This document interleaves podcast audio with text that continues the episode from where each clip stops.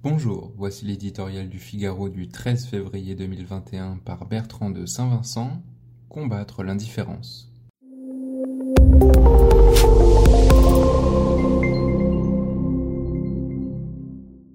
Elles sont arrivées au petit matin, telles des exécuteurs de basses œuvres. Les pelleteuses ont commencé à abattre la chapelle Saint-Joseph. Cette destruction d'un immense édifice construit à la fin du XIXe siècle dans le quartier Vauban de Lille suscite un malaise. Quand tant de choses s'affaissent autour de nous, cette mise à mort volontaire résonne douloureusement. N'aurait-on pu trouver le moyen de préserver le bâtiment jésuite? Différentes personnalités culturelles et l'association Urgence Patrimoine ont essayé, en vain. L'Université catholique, propriétaire de la chapelle désacralisée, a argué de la nécessité d'agrandir et de moderniser son campus. Le ministère de la Culture n'y a vu aucun intérêt architectural majeur et a refusé de classer le bâtiment, ce qui aurait permis de le sauver. La mairie de Lille s'en est lavé les mains.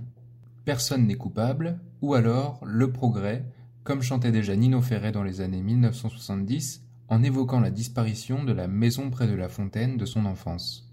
La destruction progressive des monuments nationaux n'est pas une fatalité.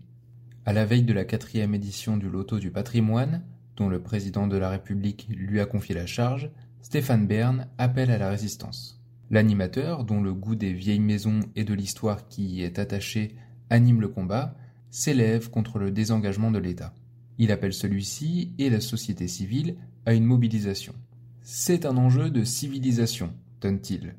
Dans un même écho, le président de la Fondation du patrimoine, Guillaume Poitrinal, souligne que le principal ennemi de ce dernier n'est ni le manque de moyens, ni la tempête, mais l'indifférence. En ces temps de troubles de mémoire, la défense du patrimoine doit redevenir une priorité nationale. Il serait tout de même paradoxal qu'au moment où triomphent les valeurs de l'environnement, on s'habitue à voir tomber les vieilles pierres qui font la grandeur du paysage français.